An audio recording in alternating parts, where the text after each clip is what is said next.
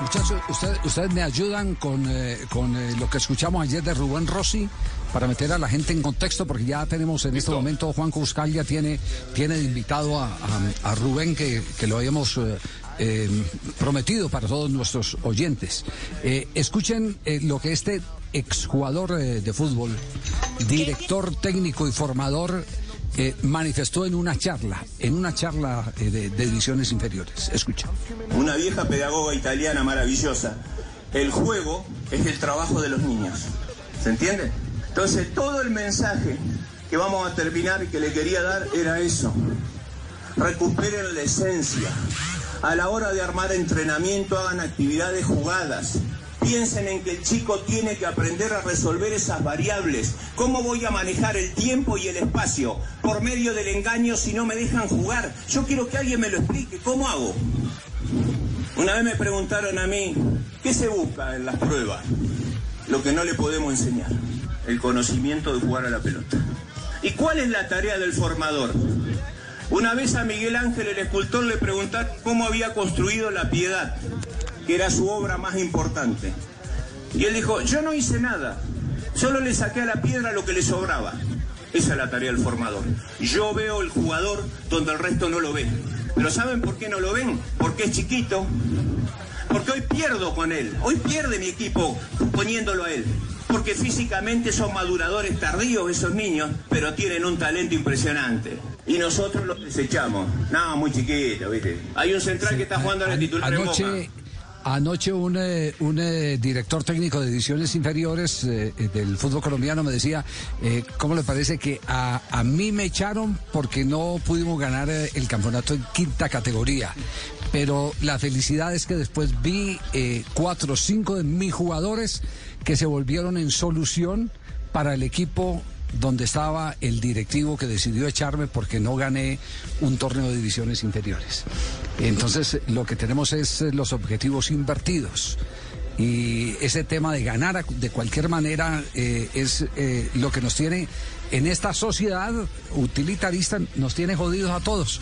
Bueno, pero Juanjo, usted tiene el invitado y qué placer poder contar con un invitado con el que podamos compartir muchos conceptos, estos de formación que son tan importantes para retomar caminos. Como no, Javi, desde Santa Fe nos atiende Rubén Rossi, todo un lujo eh, que nos damos aquí en Blog Deportivo, actualmente trabaja en la escuela de entrenadores de César Luis Menotti, toda una eminencia en el fútbol infanto juvenil en la Argentina, un hombre súper respetado, escuchado, eh, una de sus frases de cabecera, leyendo alguna de las, de las entrevistas que él ha dado, no se toma conciencia de lo importante que es el trabajo infanto-juvenil, no hay pedagogía, no se aporta demasiado en lo didáctico y, se quiere competir en la etapa en la que los chicos tienen que formarse. Rubén Rossi, un placer saludarte y bienvenido a Blog Deportivo y muchas gracias nuevamente. ¿Cómo estás? ¿Qué tal, Juanjo? Bueno, un placer. Eh, la verdad que me sonrojo acá en mi casa escuchando todo lo que han dicho de mí. Se los agradezco honestamente, pero bueno, soy un aprendiz del juego, un ciudadano del potrero y un enamorado de que los niños aprendan a jugar a la pelota y que después los jóvenes a través de los conceptos puedan aprender a jugar al fútbol. Sí. Qué bárbaro. Eh, Sí. Juanjo, Juanjo eh, Rubén eh, y compañeros, eh, anoche nada más estaba escuchando una de las tantas charlas maravillosas de Marcelo Bielsa, de cómo contrarrestar cuando se reducen los espacios, cuando la cancha se achica, producto de las férreas tácticas donde el espacio no existe. Y Bielsa habla de la más importante herramienta individual que es la gambeta. Y en uno eh, de los apartes del discurso, en un campo de juego de Rossi, eh, él habla de cómo vamos a pedirle a los jugadores que resuelvan problemas si no les hemos enseñado a jugar para resolver esos problemas. Quiere decir que tenemos los papeles totalmente invertidos. Eh, Rubén, ¿cómo, cómo definir esto? Hola Javier, bueno, un placer enorme eh, poder estar hablando con ustedes y con Juanjo. Bueno, esto es muy simple. Yo le voy a dar un caso puntual con relación a lo que para mí es el único recurso que, como dice el, el gran Marcelo Bielsa, puede utilizar un futbolista cuando se termina el pase, que es la gambeta. Y me tengo que remontar a contarles una anécdota que le he contado muchas veces, pero que es muy significativa. y que marca a veces los errores metodológicos que cometemos nosotros. Una vez estando en un club eh, como coordinador del fútbol infanto juvenil, me acerco al, al, entrenador que estaba trabajando con niños en el fútbol infantil, en ese momento tenían 11 años, y le pregunto qué estaba haciendo, porque lo estaba haciendo esquivar conos, lo que llaman el slalom, y patear al arco. Si él me hubiera dicho a mí que estaba haciendo un trabajo coordinativo u otra cosa, yo no hubiera dicho nada, pero cuando le pregunto qué estaba haciendo, me dijo, le estoy desarrollando el dribbling. Yo lo escuché y le dije, mira, en mi barrio en Santa Fe le decíamos la gambeta, pero está bien, le digo, ¿y en qué se fundamenta tu dribbling? Y me dijo, bueno, es una cuestión neurocoordinativa. No, no, mira, mira, le digo, eh, la gambeta tiene un solo fundamento, que es el engaño. Si vos me demostrás cómo se engaña un cono, yo no trabajo más, me retiro.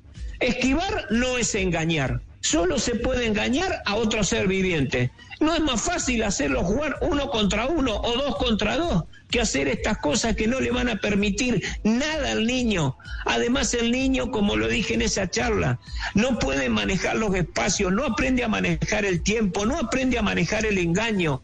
¿Cómo va a aprender un chico a jugar a la pelota si nosotros le creamos hábitos rutinarios en lugar de crearle hábitos creativos? Ahí es donde debemos apuntar.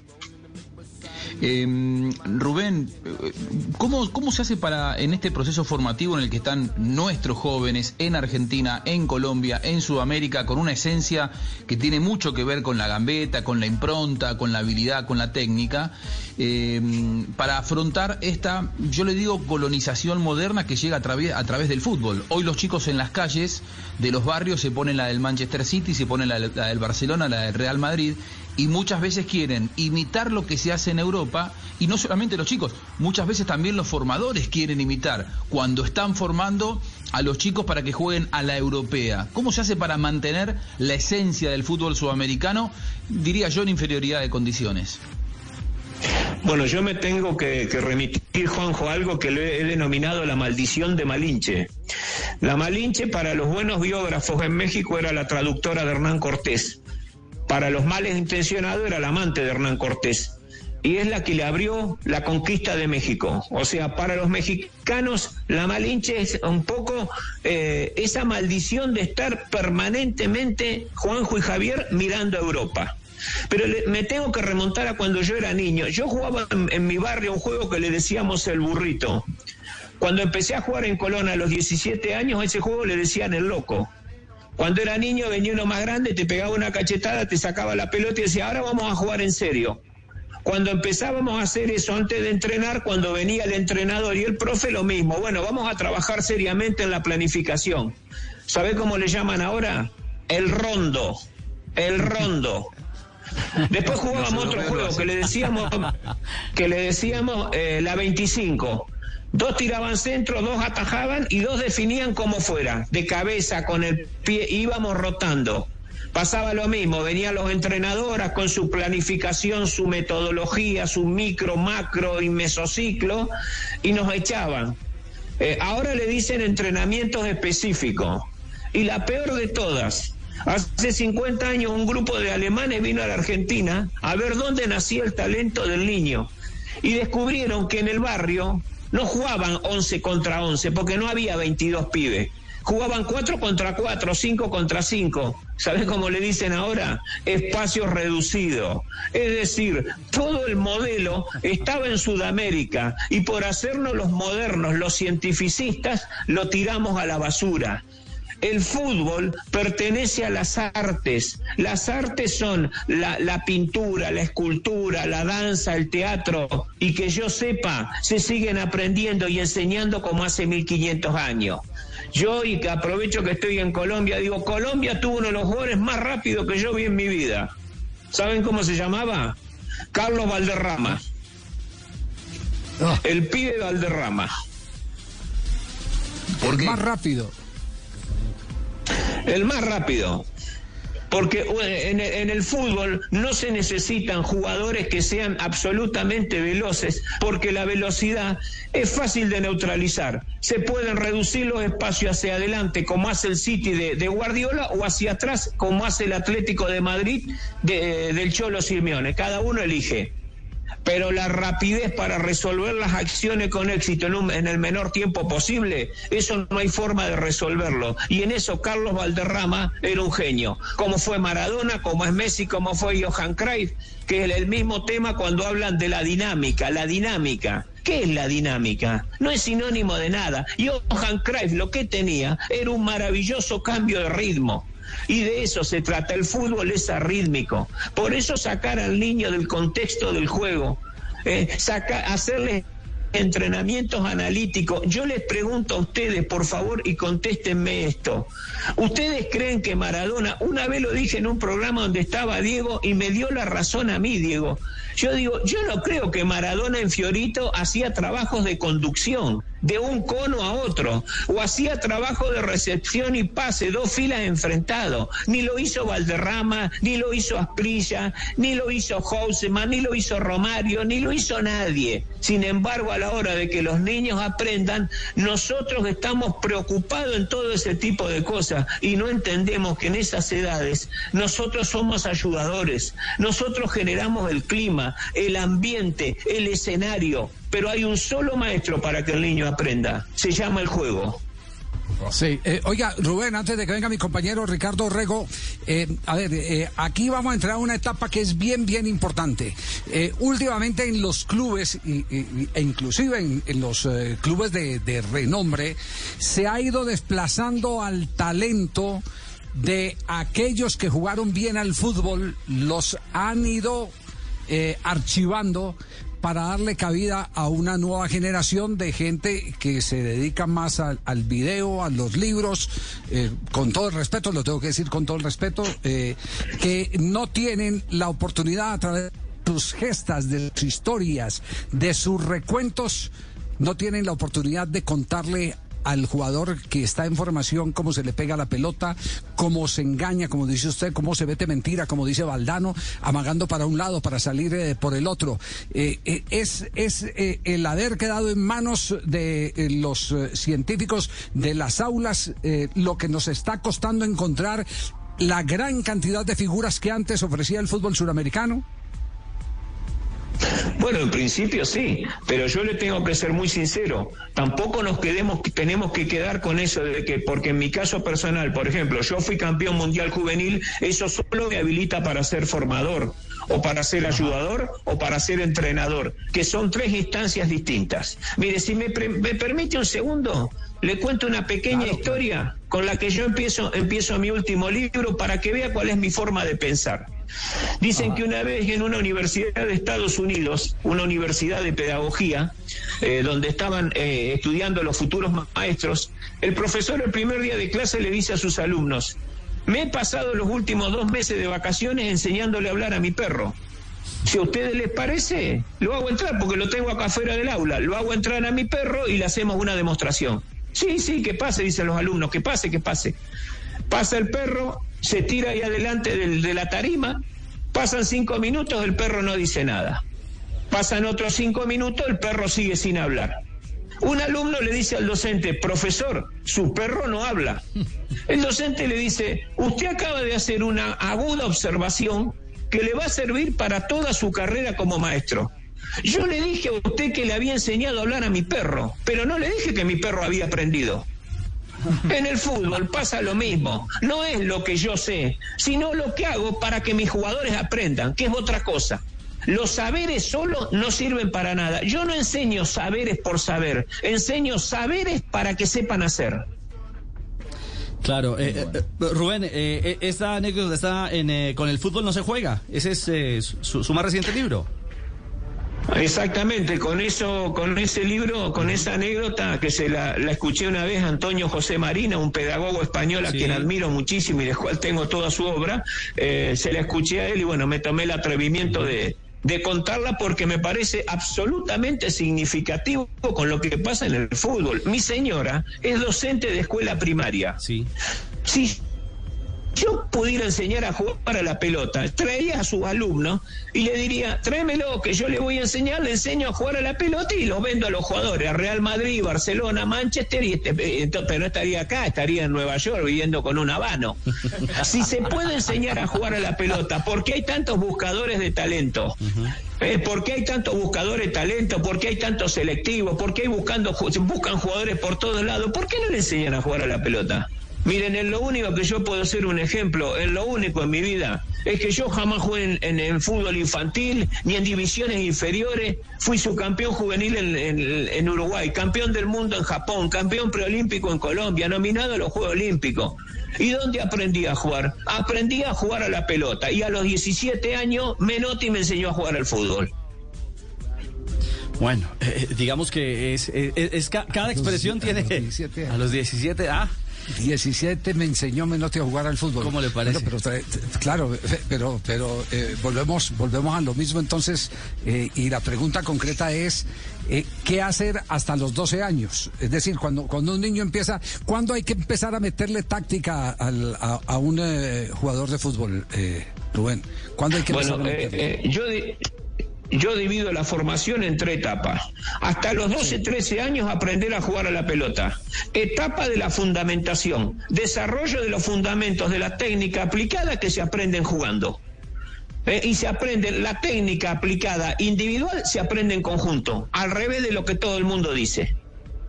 Entonces, eh, ¿cuál es la, en esa edad de qué se necesita? Un ayudador. ¿Qué hace el ayudador? Genera el ambiente, genera el clima, la escenografía. ¿Qué variables maneja? La variable de tiempo, con más tiempo, con menos tiempo para resolver las acciones. Con más espacio, con menos espacio. Eh, eh, con más compañeros, con menos compañeros. Con más rivales, con menos rivales. Con más arcos, con, tres arcos, con cuatro arcos, con dos arcos. Esa es la tarea del ayudador. Etapa de la fundamentación. Si el chico aprende a jugar a la pelota, va a pasar a la etapa de la conceptualización, donde ya necesitan formadores que desde los conceptos futbolísticos y respetándole el talento, lo ayude a aprender a jugar al fútbol. Ahí están los formadores. Y después, si pasa al fútbol profesional, es la etapa del ensayo, donde necesita entrenadores que ensayen sobre los sistemas para enfrentar a, a los partidos que va a disputar como objetivo domingo a domingo. ¿Cuál es el problema en Argentina? Esa pirámide está invertida y hoy los entrenadores trabajan en fútbol infantil. Rubén, y la toma de decisiones, esa famosa expresión que hoy es tan, tan famosa y tan habitual en el fútbol, ¿cuál es el momento para que los niños aprendan a, esa toma de decisiones? O, cómo se llega a ese escenario? en la cancha? Bueno, se, empieza, a ver, todos sabemos que el niño cuando empieza a jugar, porque todos los niños, y lo he visto con mis hijos, eh, no se quieren desprender nunca del juguete que tienen.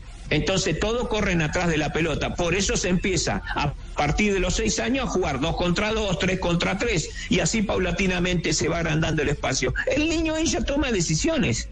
Es como cuando le preguntaron a Pep Guardiola, ¿cómo hacen para que los jugadores decidan correctamente? Y dejándolo decidir. Ahora, cuando yo hago actividades donde hace la da B, B a C, C a J, J tira un centro atrás y cabecea H, yo lo único que estoy haciendo, estoy replicando circuitos cerebrales que ya están establecidos. La rutina es la menor tasa de actividad cerebral. Por eso digo, hay que desarrollar hábitos creativos, no hábitos rutinarios. Porque si el chico no sabe, ah, mire, le voy a dar un ejemplo, un ejemplo, un segundito, me, me extiendo.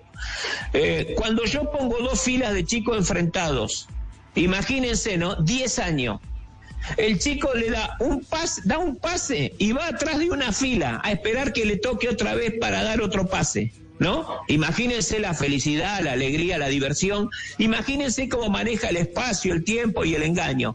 Pero además de todo eso, está comprobado que el 70% de los pases que se fallan en primera división no es porque un jugador no puede dar un pase con cara interna a 10 metros, es porque lee mal la acción, es porque no interpreta la situación, es porque resuelve mal la, la acción del juego. Entonces es un problema de decisión porque no entiende este juego, no es que un problema técnico, como muchos quieren hacer pensar.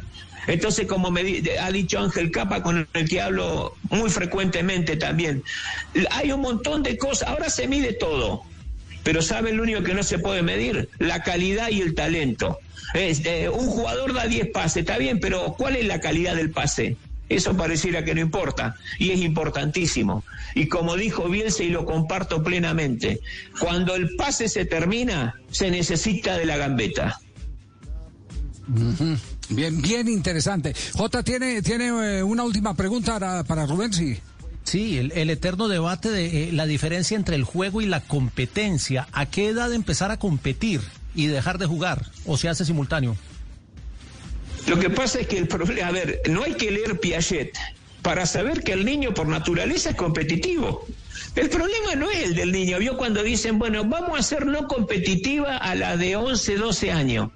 Pero si cualquiera que va a ver un partido de niños de 11, 12 años, termina el partido. Si gana el chico está contento y si pierde está amargado 10 minutos. Somos los adultos, no es el niño. Nosotros somos el inconveniente, nosotros somos los que le generamos presión. En las edades infantiles la responsabilidad no está en el juego, está en la escuela. El juego es la alegría, la felicidad, la libertad, el lugar de, creatividad. Ahora, si nosotros le metemos toda la presión del mundo, imagínense que un chico que empieza a los 7 años, a los 15 es un veterano de mil batallas. Lo obligamos a entrenar todos los días y además que el domingo juegue bien, ¿eh? porque si no, no juega. Y encima tiene que cargar con todas las frustraciones de los padres, que creen que todos los chicos son Messi, y de los entrenadores que trabajan en fútbol infantil, y muchos de ellos, no, no quiero generalizar, muchos de ellos creen que son Guardiola o Jürgen Klopp. Entonces ahí está el problema. El chico va a ir compitiendo y va a ir compitiendo. Pues yo le, le puedo dar infinidad de ejemplos de jugadores que he tenido como el caso de Lucas Alario, campeón con, con River en la Copa Libertadores, hoy en Alemania, eh, por darle lo último, o, Matías Doné en su momento campeón del mundo con Boca, que lo tuvo en, en, Unión, o Roberto Batión campeón con Independiente y con Banfield. ¿Saben cuántos campeonatos ganaron durante casi cinco años que estuvieron conmigo en las divisiones formativas, unos en Colonia, otros en Unión? ¿Saben cuántos campeonatos ganaron? Cero. Cero, nunca, cero, nunca ganaron nada en divisiones juveniles. Formación y resultado deportivo no van de la mano, no tienen nada que ver. Y, o, quiere que le hagamos al revés. Vamos a hacerlo al revés. Cuando yo estuve en River, la categoría 87, que era séptima división, salió campeona invicta. Tenían 30, 30 ganadores teóricamente. Bueno, que me expliquen a mí si había 30 ganadores, ¿por qué el único jugador que trascendió y del cual estoy terriblemente orgulloso fue Gonzalo Higuaín. ¿Y los otros 29 dónde estaban? Formación y resultado deportivo no van de la mano, no tienen nada que ver. Es más fácil ganar en divisiones inferiores que formar. De acuerdo, de acuerdo, está, esto está invertido. Eh, Rubén, antes de que lo despida Juanjo, que nos ha regalado un eh, maravilloso invitado en la tarde de hoy, eh, quisiera hacer un poquitico de historia. Yo tuve la oportunidad y fue uno de mis primeros viajes como profesional de estar en el Campeonato Mundial del 79, que para nosotros representó un hecho histórico, porque en la primera fase el equipo colombiano derrotó por primera vez con goles de Didi Valderrama a Brasil. Nosotros nunca lo habíamos conseguido. Y yo esto lo cuento con mucho orgullo a pesar del que hizo... Uh, porque es parte del bagaje que, que, dan los años de la experiencia, lo cuento con mucho orgullo porque me tocó ver el nacimiento de grandes figuras como Maradona, como Rubén Paz, como Roberto Ro, como el Pelao Díaz. ¿Usted jugaba en, el medio campo o jugaba en el fondo? No, yo en ese equipo era un colado, que tuve la suerte de estar adentro y jugaba de segundo marcador central y tuve la enorme dicha de, tener compañeros extraordinarios, claro, con Juan Simón, ahí jugaba Carabelli, eh, jugó Juan Barba, Osvaldo Rinaldi, Escudero, Ramón Díaz, Calderón, una, una formación que todavía hoy, cuarenta y pico de años después, muchos la repiten de memoria, pero yo digo que ese equipo, este yo digo, eh, eh, yo lo dije hace poco, eh, ese equipo no ganó como pudo, ganó como quiso. Nosotros no ganamos como pudimos, ganamos como quisimos. Y eso para mí es lo más importante de todo. Porque si yo tengo que perder, quiero perder en mi estilo.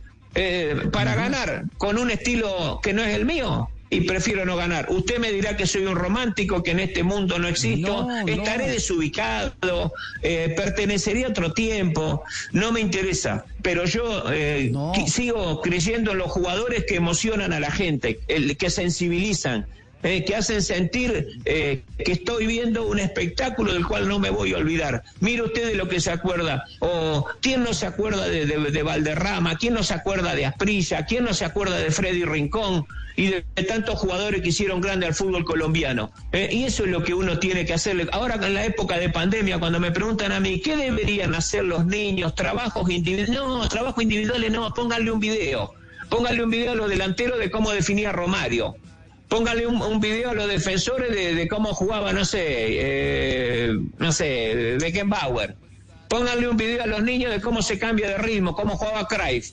O, la importancia de la gambeta de Bocini o del pase gol de Riquelme. Eh, y eso van a, va a aprender mucho más viendo eso que haciendo idioteces como por ahí le hacen hacer a los niños. Sí, de acuerdo, de acuerdo. Bueno, eh, Juanjo, Maravilloso invitado para dar un repaso a una necesidad cantada en el fútbol de Sudamérica y es volver a los orígenes. Y los orígenes tienen nombre propio: potrero, pelota y jugador. Ser niños. Por encima de sistemas y demás. Y tantas preguntas que nos surgen a todos, ¿no? Es, para, es un invitado como para quedarnos hablando la hora completa. Pero, pero ya que tocamos el tema del 79, me quiero eh, tomar una licencia y preguntarte, Rubén, eh, ¿qué sentiste el 25 de noviembre? Con el fallecimiento de, tu compañero eh, Diego, ya que hablamos del 79, eh, algo que ha congojado a todo el mundo, que todavía eh, los argentinos lo sentimos muy vigente. ¿Qué sentiste, cómo lo pasaste y qué te, qué te generó? hacía, Juanjo, hacía unos tres meses me habían pedido que escribiera algo para un diario de Noruega. Y escribí, dije, yo voy a escribir sobre el hombre que yo conocí, porque el jugador lo conocían todos. Me hablaron gente hasta de Israel. Para que hable, te imaginarás de Argentina, infinidad de medios, de Santa Fe, de Buenos Aires y, de todas partes del mundo. No quise salir en ningún lado.